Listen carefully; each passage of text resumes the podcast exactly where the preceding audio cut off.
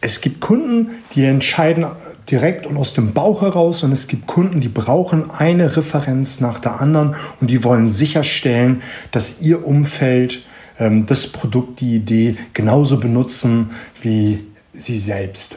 Herzlich willkommen zu dieser Episode. Mein Name ist Oliver Busch und das ist der Nichtverkäuferkanal. Ich freue mich, dass du mit dabei bist, um hier an deinen Überzeugungsfähigkeiten arbeiten zu wollen. Und wie eben schon angeteasert, wird es in dieser Episode darum gehen, ja, herauszufinden, ob dein Kunde aus dem Bauch heraus entscheidet und eine Entscheidung trifft, weil er sie selbst getroffen hat oder ob er einfach verschiedensten Referenzen benötigt und wie du daran gehst und was du tun kannst, um den Referenzkunden oder der einfach eine große Menge an soziale Bewährtheit benötigt, den richtigen Klaps in Richtung Abschluss zu geben, das wirst du in dieser Episode erfahren. Und es gibt, wie eben schon angeteasert, einfach den Kunden, der aus dem Bauch heraus entscheidet. Den stellst du dein Produkt vor und er entscheidet direkt und klar, ob das Produkt etwas Richtiges für sie ist. Selbst wenn er Nein gesagt hast, kannst du natürlich durch ähm, Fragetechniken ihn noch dazu bewegen, äh, dir ein Ja zu geben, aber letztendlich entscheidet er selbst. Und dann gibt es den Kunden, den musst du eine Vielzahl von Referenzen vorlegen, bis er eine Entscheidung äh, vorgelegt hat. Und dazu gibt es eine Frage, die du im Verlauf des Verkaufsgesprächs stellen solltest, um herauszufinden, ob dein Kunde ja, selbst entscheidet ob er, oder ob er eine Vielzahl an Referenzen benötigt. So eine Frage könnte lauten, woran erkennen Sie, dass das Produkt das Richtige ist?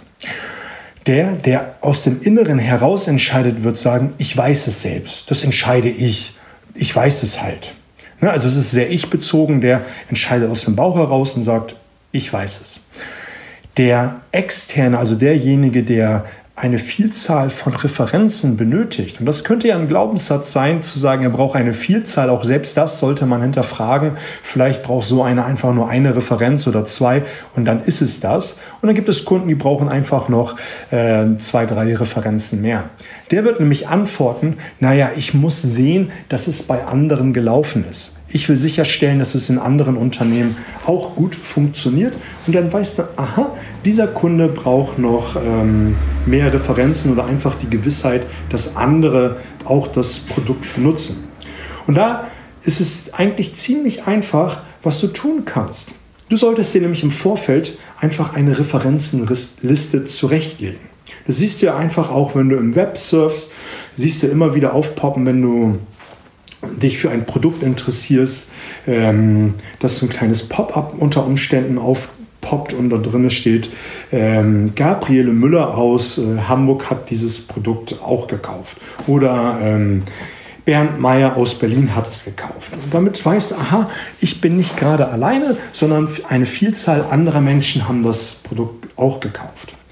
Das kannst du natürlich im Verkaufsgespräch entweder direkt sagen, Herr Meyer, Müller, Schulze, in ähnlichen Unternehmen ihrer Größe haben wir zum Beispiel bei der Müller AG so ein Produkt ebenfalls äh, platziert, installiert, was auch immer, äh, dass du das immer wieder erwähnst. Als ich noch sehr, sehr aktiv im Außendienst äh, gewesen bin, habe ich immer beispielsweise gesagt, Herr äh, Müller, zwei Ihrer Märkte führen mein Produkt aus schon, schauen Sie mal.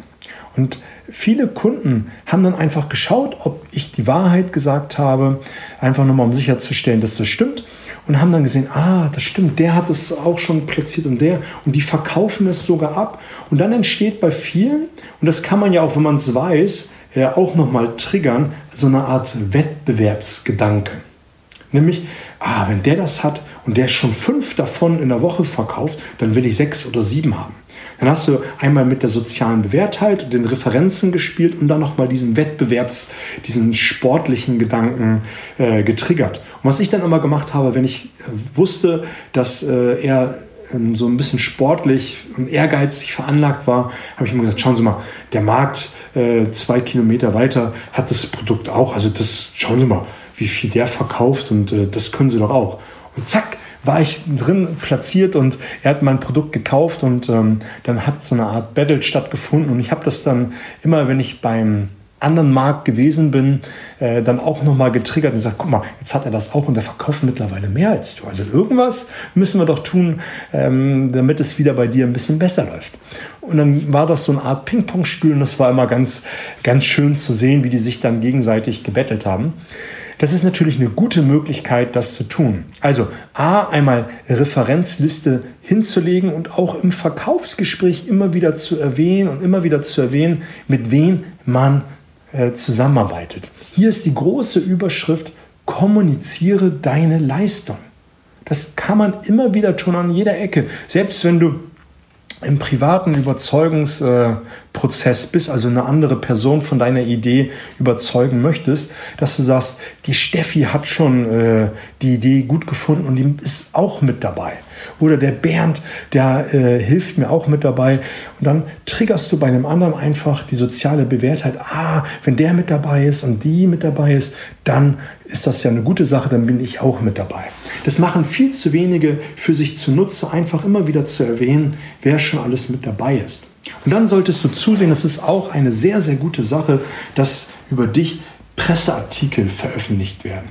Das kannst du machen in Form von Blogbeiträgen, das kannst du machen, indem du versuchst, als Gast irgendwo in einem Blog zu erscheinen, dass ähm, du immer wieder erwähnt wirst, ist ja auch eine Art von soziale Bewährtheit und natürlich, dass du dafür Sorge trägst, dass deine Produkte irgendwo getestet werden, sofern es möglich ist. Und selbst wenn du einfach anderen Kunden ähm, dein Produkt zum Testen gibst und die eine Referenz für dich schreiben, eine Rezension, ähm, kannst du das beim Kunden vorlegen und zeigen, schau mal, hier, die Kunden haben das Produkt getestet und für gut befunden. Und je mehr du hast, desto mehr Futter hast und kannst es bei deinem Kunden hinlegen. Und jedes Mal, wenn du das Gefühl hast und herausgefunden hast, so muss man das ja richtig sagen, dass dein Kunde auf soziale Bewährtheit steht und einfach die externen äh, Referenzen benötigt, kannst du immer dein Köfferchen aufmachen, das herausnehmen und hinlegen und sagen, schau, hier ist es.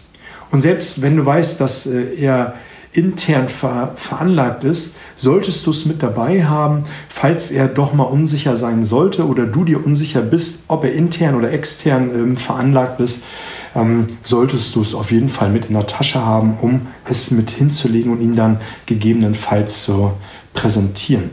Und so eine abschließende Frage kann ja auch sein, Herr, Herr, Herr Mayer, wenn jetzt so viele äh, das Produkt für gut gefunden haben, können die sich alle täuschen?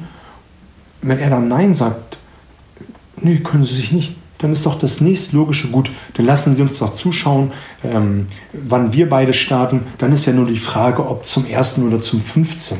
Und da ist auch eine sehr gute Technik mit drin versteckt dann ist doch die Frage, wann wir starten, der erste oder der 15. Du setzt voraus, dass er kauft. Und das sollte auch ein Mindset sein, dass du am Tag legst, dass er kaufen wird und nicht ob oder wie. Wenn so eine Art Unsicherheit mitschwingt, dann wird er wieder un unsicher und stellt sich die Frage, na, warum ist die Verkäuferin, der Verkäufer jetzt unsicher, stimmt da doch etwas nicht? Und dann fängt er an, wieder Selbstzweifel an den Tag zu legen und die kann man vermeiden, indem man einfach eine Selbstsicherheit ausstrahlt und voraussetzt, dass das Produkt das Richtige ist. Vorausgesetzt ist, du verkaufst das richtige Produkt. Und ähm, damit möchte ich auch die Episode äh, schließen. Wichtigste Frage aus dieser Episode, äh, aus meiner Sicht heraus, ähm, die Frage, woran erkennen Sie, dass das das Richtige für Sie ist? Ähm, und die Antwort daraus herauszuhören, nämlich, ich weiß es selbst oder ich muss wissen, dass es ähm, bei anderen gut funktioniert. Und damit weißt du dann, wie du dann zu agieren hast.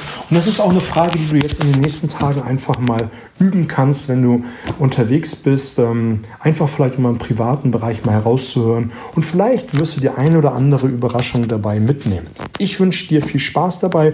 Wenn es dir gefallen hat, würde ich mich freuen über fünf Sterne bei iTunes oder bei deinem Player deiner Wahl.